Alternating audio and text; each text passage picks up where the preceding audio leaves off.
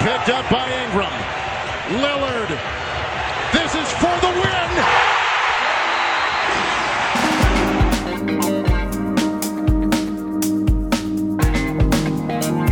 Fala, ouvintes do For The Win. Aqui quem fala é o Gabriel de Assis. Nós estamos aqui para continuar a nossa série de podcasts projetando a próxima temporada.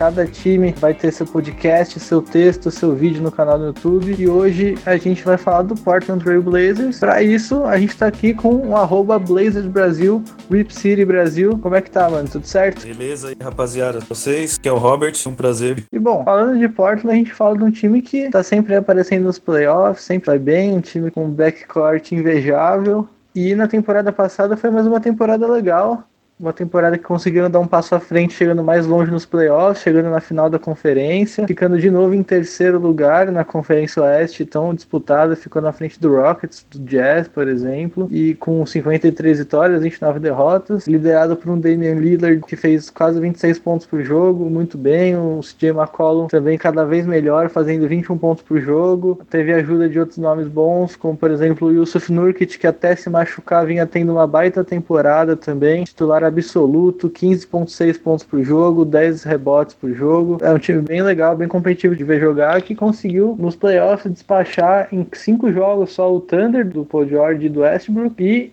o Denver Nuggets, que foi a sensação da temporada regular, ficou em segundo no Oeste, só atrás do Golden State, conseguiu despachar os caras no sétimo jogo na casa deles. Como é que você viu aí a temporada passada? O que, que você tem de destaque sobre a temporada regular, principalmente? Depois a gente fala dos playoffs. O negócio do Portland é que, assim, é sempre deixado de lado nas previsões, né, em relação aos outros times da Conferência Oeste, e é sempre meio que subestimado. Então, às vezes, até é colocado fora dos playoffs, mas por conta de um backcourt muito forte, com Lillard e McCollum, meio que impossível, não diria impossível, mas é muito difícil que o time não continue competitivo ao ponto de ficar de fora né, desses playoffs. E essa última temporada, o que aconteceu? O cruzamento e a sequência dos jogadores na equipe foi muito favorável para a equipe se manter forte e, além disso, é, chegaram alguns reforços né, que ajudaram bastante na parte da segunda unidade. Né? Os reservas que chegaram, chegaram para contribuir de verdade, contribuir mesmo. Então, isso foi muito importante para manter uma temporada digamos assim, bem regular e bem competitiva em relação a outras equipes que foram inconsistentes de uma maneira mais forte, assim como, por exemplo, o Houston Rockets, né, que começou a temporada de um jeito bem difícil. Depois se recuperou, mas não ao ponto de conseguir passar o Blazers. Então o Blazers manteve meio que uma regularidade. Foi até surpreendente pelo fato de quando o Nurkic se lesionou, né, o time continuou. Foi bem impressionante, a equipe meio que se uniu e, os resultados apareceram. Né? Foi bem impressionante mesmo porque o Nurkic era naquele momento momento o segundo melhor jogador da equipe. Me melhor até que o próprio CJ McCollum. Lillard ali, né? Sempre o líder e o Nurkic em segundo.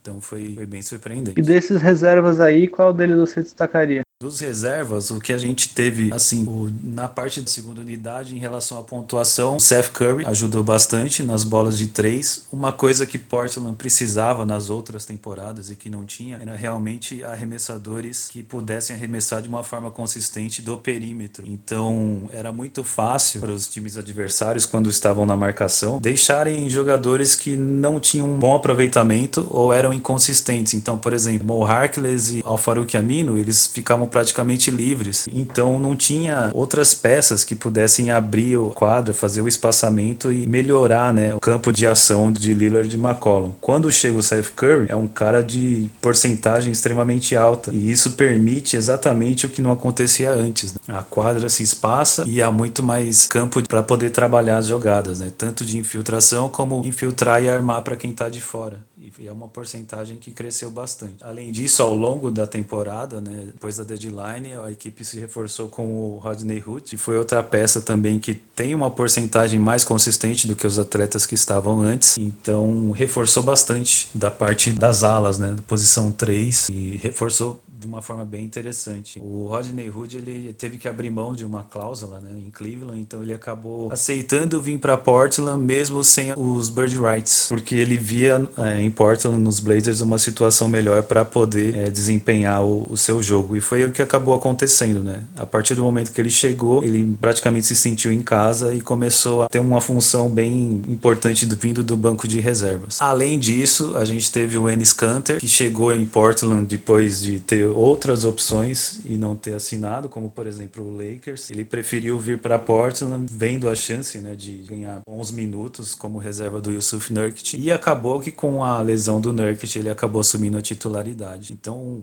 os reforços que chegaram, eles meio que chegaram e já se adaptaram de uma forma praticamente instantânea. Isso ajudou muito a equipe, porque era o que faltava na segunda unidade, reservas que pudessem causar algum impacto de verdade na partida.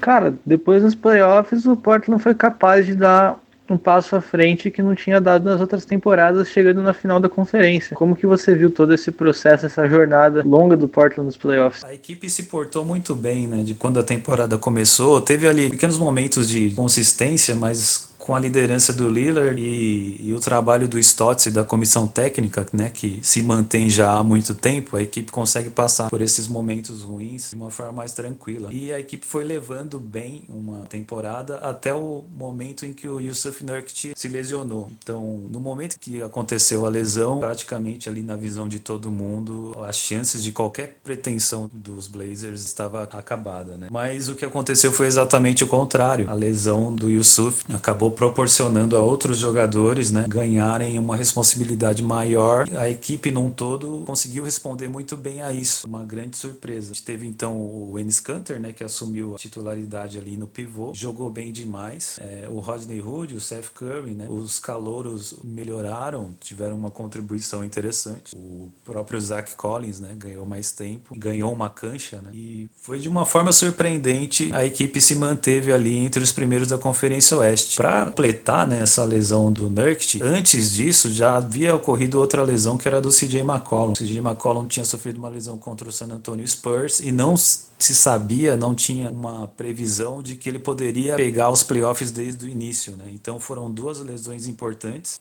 e mesmo assim a equipe conseguiu se comportar bem para se classificar ali na parte mais alta da tabela. O CJ acabou se recuperando, né? Ele conseguiu fazer uma recuperação ali meio que às pressas e conseguiu chegar inteiro pro primeiro round. Parecia que ia dar tudo errado. O adversário era o Thunder, né? Portland jogou com os reservas no último jogo da temporada. Foi meio que ali para poupar jogador, ao mesmo tempo para tentar sair, né, do chap com o Thunder, né? Na cabeça da comissão, talvez fosse mais interessante pegar o Jazz. E não aconteceu isso que caiu logo o Thunder colo do Blazers. Então todo mundo eh, já ficou com o pé atrás, porque além de não ter jogadores importantes, né, além de não ter o Nurkic, havia a dúvida sobre o CJ McCollum e também um adversário que era o Thunder na época de Paul George jogando muito e o Russell Westbrook, né, que é um jogador sempre complicado, né. Eles tinham ganho quatro jogos, né, ao longo da temporada. Os quatro jogos eles tinham varrido na temporada regular. Então não havia perspectiva nenhuma disso. Só que para surpresa geral de todo mundo, né, quando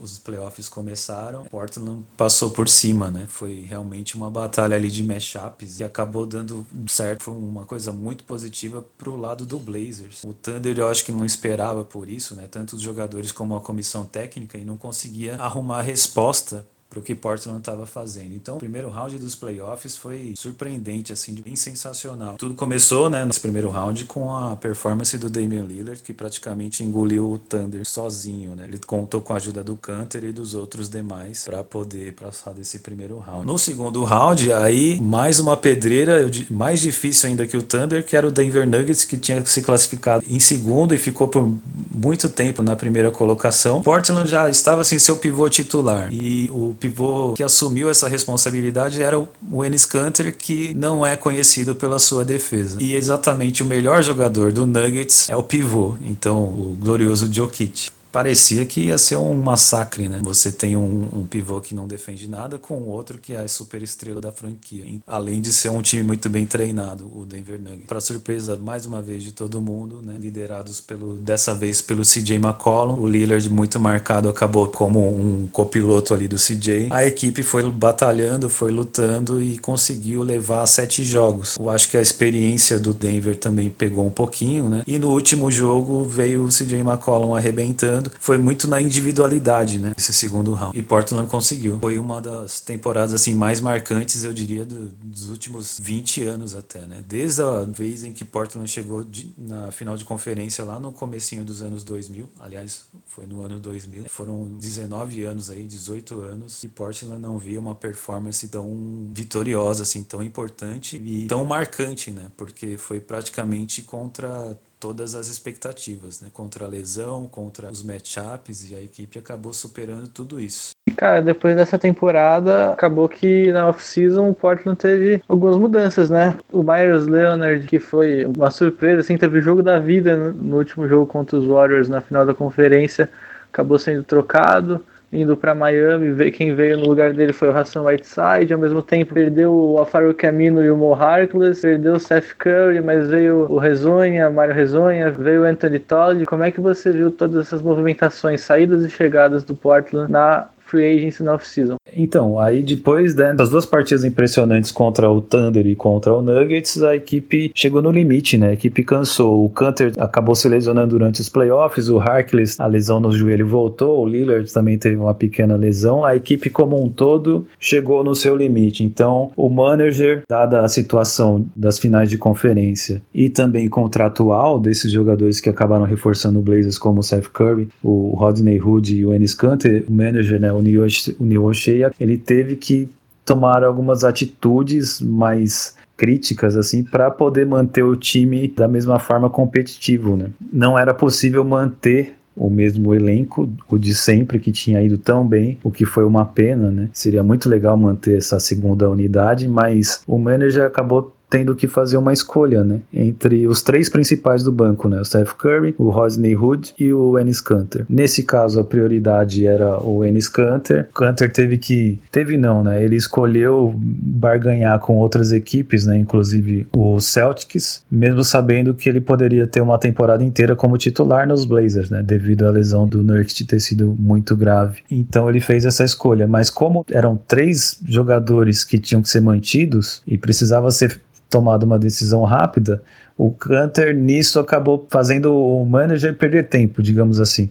Então ele acabou tendo que fazer outra escolha. Ele deixou o Canter meio de lado e foi atrás do Rodney Hood, que também tinha ido muito bem. Então, quando ele chegou no Rodney Hood, o Hood falou: beleza, eu assino. Então já conseguiu manter pelo menos um. O Seth Curry, ele acabou nem podendo manter por conta de salary cap, né? Então, de situação contratual, mas também o Curry é de uma posição que é a mais rica do Blazers, que tem os dois principais jogadores. Nesse caso, eles resolveram apostar no jovem, que é o Anthony Simons, que eles acreditam acreditam muito, eles botam uma fé enorme de que esse cara vai contribuir. E vamos ver no que vai dar. No poucos minutos que ele jogou, ele mostrou que tem um potencial enorme. Só que agora a responsa vai ser grande. Já que estava tudo sendo revirado, né? O manager, o Nioshi, fechou com o Rudy ao invés do Canter. Não dava para jogar com o Myers Leonard de titular. Conseguiram então uma troca pelo Whiteside. O Whiteside chega bastante criticado né, pela equipe do Heat, mas é o típico jogador que contribui num cenário ideal. Eu acredito que os Blazers proporcionam isso para ele. Uma troca de cenário vai favorecer o Whiteside em questão de rebote, em questão de defesa ali, os tocos que ele gosta de dar, né? Ele precisa parar com alguns vícios, né? E vamos ver agora se a comissão técnica, que se mantém praticamente a mesma, né? Perdeu apenas um assistente, se eles conseguem fazer essa rapaziada aí funcionar direito, né? Funcionar bem, corresponder às expectativas que agora são altas, né? De, devido à última temporada. Além disso, como você próprio falou, chegou o Exonia, né, que é um cara ali meio doidão, né, meio provocador e tudo, que também é uma aposta de troca de cenário. Foi meio decepcionante, né, a passagem dele em Nova York. Em Orlando, assim, havia uma expectativa boa, mas ele acabou não correspondendo. Então, ele meio que vai fazer a função do Evan Turner, que também não está mais, né. Além disso, né, outra peça que chegou meio que para compor elenco ali foi o Anthony Tolliver, né, um cara que não vai fazer muita coisa, mas tem um arremesso ali razoável da bola de três no corner tree, né, que é exatamente o que a gente estava conversando no começo. Precisa dessa bola de três, uma bola de perímetro boa para poder espaçar a quadra, né. No final ali das últimas transações chegou o Paul Gasol, que já está ali mais pro fim da carreira e a função dele vai ser uma espécie de mentor pro Zach Collins, né? O Zach Collins junto com o Simons são os dois jovens promissores aí que Portland vê um futuro muito grande pela frente, pretende manter. Então o, Paul Gasol vai passar muita experiência, né, vai contribuir em momentos esporádicos e tentar meio que passar esse conhecimento que ele tem para o Zach Collins, né? É um cara bom de elenco. Eu acho que foi a primeira coisa que eles pensaram no Gasol foi exatamente isso, para ser um, uma espécie de paisão ali, né? Para unir o grupo, né? Porque tá chegando muita gente de vários lugares. Além disso, curiosidade, né? A maioria desses caras aí são jogadores que Portland já se interessou no passado. Então, o, o radar, né? Dos Blazers, ele meio que se mantém assim. Eles têm jogadores na listinha deles e acabam mantendo é, essa listinha e, e, procurando ali na oportunidade certa trazer esses caras, né?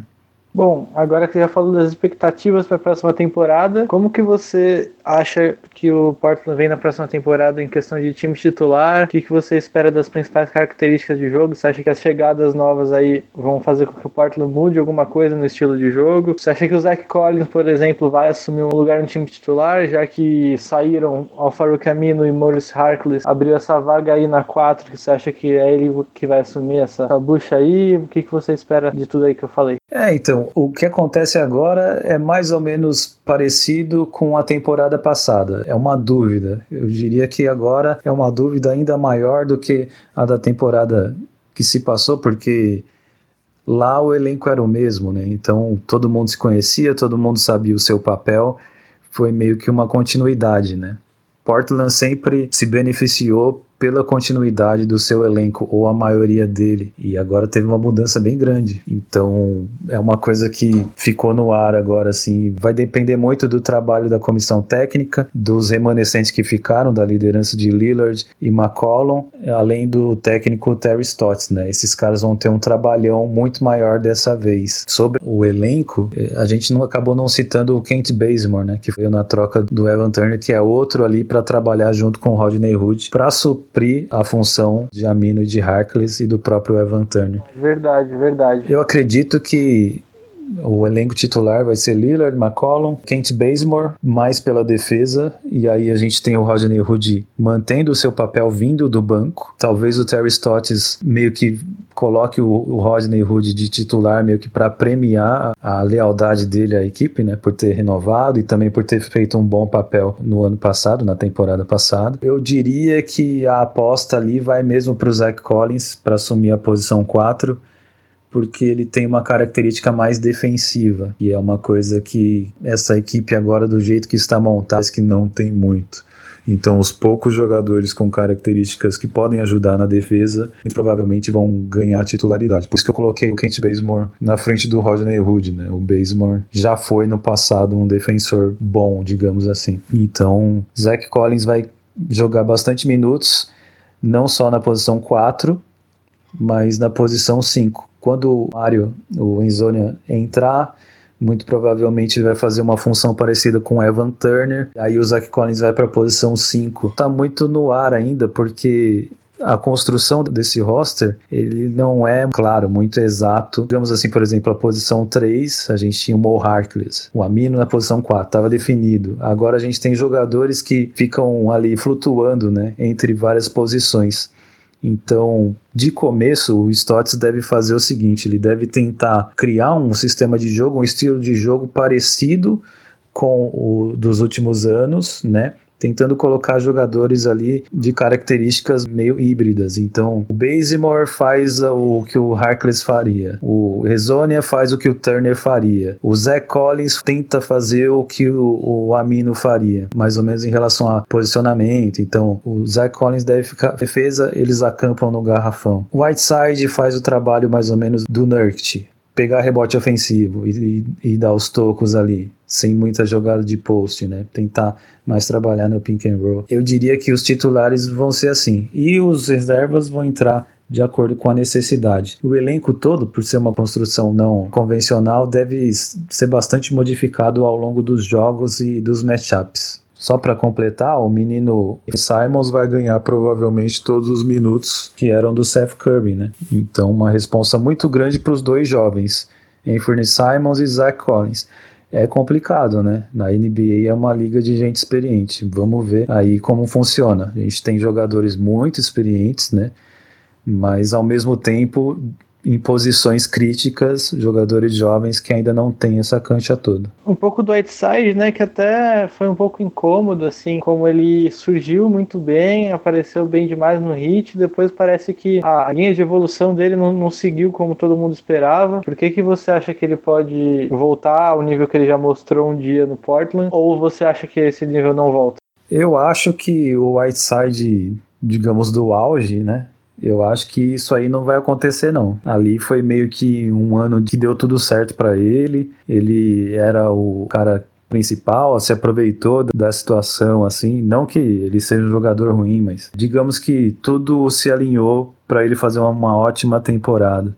Ele tem características interessantes, características defensivas, tem bom rebote, ele dá os tocos necessários e aí ele tem os vícios, né, que fez a torcida de Miami ficar na bronca com ele. Deu tudo muito certo para ele em Miami, só que também isso foi o que levou ele a ser tão criticado, porque as características dele, né, as habilidades que ele tem não são jogador franchise player, né, jogador número um da equipe. E foi mais ou menos esse papel que ele assumiu no Miami, digamos assim. E ele meio que se acostumou com isso e quando ele começou a perder esse papel mesmo de número um, de liderar, de ser o cara, aí ele começou a sentir, né, do lado psicológico, começou a se sentir meio perseguido, ah, eu preciso de mais toques na bola, tem que ter mais jogadas que eu seja protagonista. Então, aquilo que levou ele a fazer grandes temporadas acabou se voltando contra. E ele não teve a personalidade, não teve o comportamento esperado, né, para reagir com isso. Então prejudicou muito o trabalho dele nesse final de, de ciclo com o Miami. Em Portland vai ser diferente porque lá já tem uma estrutura meio que definida. Ele está chegando para se encaixar. A liderança, o número um já está definido, que é o Lillard. A outra liderança também, que eu diria que seria o 1B ou o número 2, também já está definida, que é o CJ McCollum. Técnico já tem uma visão, um sistema de jogo definido definido, que não é para o pivô, focado nos dois armadores. Aí a, a, função de pivô é a função que complementa, que era o que o Nurkic estava fazendo e se deu muito bem nisso, e é o que existe a lacuna agora, o espaço em aberto.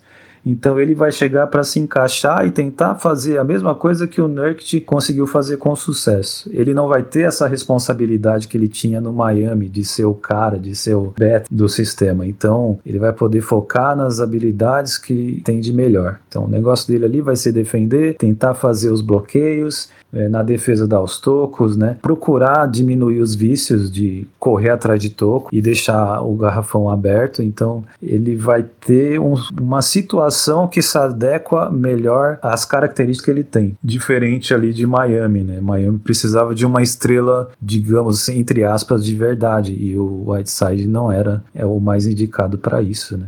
Em Portland ele vai ter uma situação mais adequada. Whiteside que teve o seu ápice assim na temporada 16-17, quando ele foi titular em todos os jogos. Ele jogou, foram 77, perdeu só 5, teve 17 pontos de média, 14 rebotes e 2.1 blocos por jogo. Foi o melhor momento dele. Depois, na temporada seguinte, já caiu um pouco. E nessa última, 18-19, ele chegou até no final dela perder a posição para o Bana Debaio. Com 19 jogos no banco, dos 72 que ele jogou, 19 ele já veio do banco sendo reserva. Mas ainda assim, como o Robert falou, apesar dele não, não ter mantido aquele nível incrível, ele continua sendo um bom jogador que pode ser útil porque ele teve 12 pontos por jogo, 11 rebotes por jogo e 1.9 blocos por jogo, ou seja, dois tocos partida praticamente. Então é um cara que não é para se jogar fora, não é um lixo, não é um bom jogador ainda. Talvez naquela temporada específica ele tenha encontrado algum contexto que facilitou que ele se destacasse desse jeito, mas ainda assim é um bom jogador. E agora pra gente finalizar, vamos brincar aí de, de Ná. Onde você acha que o Portland chega de verdade, assim, tanto em posição na temporada regular como nos playoffs. Olha, tá aí uma coisa que. Conferência Oeste, né? A Conferência Oeste, quando você acha que tá tudo definidinho, né? Aí dá uma reviravolta e bagunça tudo de novo, vira de novo essa coisa que a gente não consegue prever. Gente, Clippers fortíssimo agora, a gente tem o Lakers de volta, né?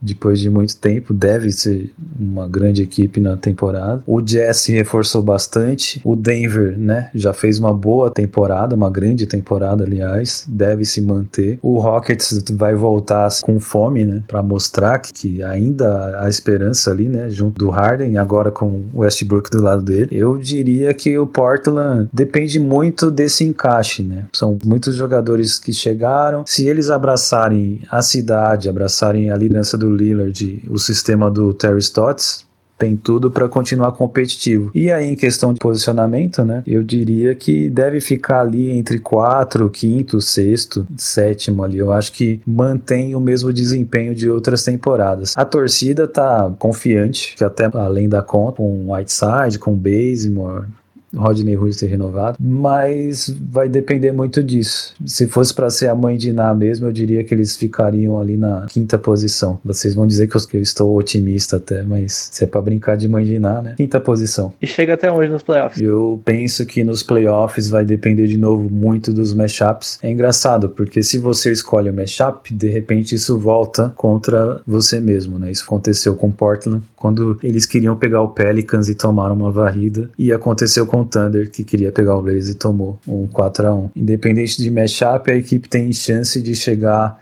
ali no segundo round de novo, chegar bem, digamos assim, porque se vai se manter competitivo. Uma final de conferência eventualmente, aí vai depender muito do adversário, vai depender também do retorno do Nurkic. Se o Nurkic volta e volta bem, Aí tem dois pivôs ali para ficar brigando no garrafão, junto com dois armadores que são excelentes. Então a equipe se reforça muito se o Nurkic voltar saudável. E aí pode ter troca também, deadline, vai depender bastante disso também. O pessoal fala de Kevin Love, já tem quase uns dois anos, né? Então pode pintar aí na deadline. Se acontecer, muda toda a nossa perspectiva. Eu acho que tem chance de pegar segundo round, para falar diretamente assim. Bom, passamos aí por tudo do Portland, já demos até nossos palpites. Agora, realmente, só agradecer, Robert. Obrigado pela paciência, obrigado pela disponibilidade, obrigado pela aula de Portland que você deu aqui. Dá sua despedida aí, faz seu jabá, o jabá do perfil aí. Bom, eu agradeço a oportunidade, né, de poder aí falar com vocês, de poder falar um pouquinho do Blazers, né, do que tá acontecendo e tá acontecendo bastante coisa, né. Tá todo mundo muito feliz, né, depois da última temporada, né, e a expectativa tá bem alta. Muito obrigado obrigado, né, a vocês aí do Win. Segue lá, quem não segue a gente ainda, segue arroba Blazers Brasil, o nomezinho lá é Rape City Brasil. A gente de vez em quando fala dos outros times também, tenta abranger assim de forma mais geral. Agora é a temporada de 50 anos de Portland, né? A gente tá pensando em coisas legais para se fazer. 50 anos não é para qualquer um, né? Muito obrigado a vocês aí pela oportunidade. Apareçam lá, conversem, vamos bater um papo, interagir. A gente se vê por aí. Muito obrigado a todos. News. É isso, também deixar meu agradecimento aqui pro arroba Brasil Blazers, que ele tava combinado de vir aqui participar também, só que acabou que não deu certo o horário, não, não deu certo a internet, aí acabou que ele não pôde participar, mas né, deixar o agradecimento aí pela disponibilidade dele, pela paciência dele, de boa vontade de fazer o podcast aqui com a gente, infelizmente não deu. Eu sou o Gabriel Assis, você tá aqui no For The Win, For The Win você pode seguir no Twitter, no Instagram, no YouTube, a gente tá fazendo uma cobertura bem completa da NBA, tá fazendo os playoffs da WNBA, fez uma uma cobertura fantástica do Mundial que teve na China agora. Então sigam a gente, tem sempre coisa legal acontecendo. E é isso. Obrigadão, até a próxima.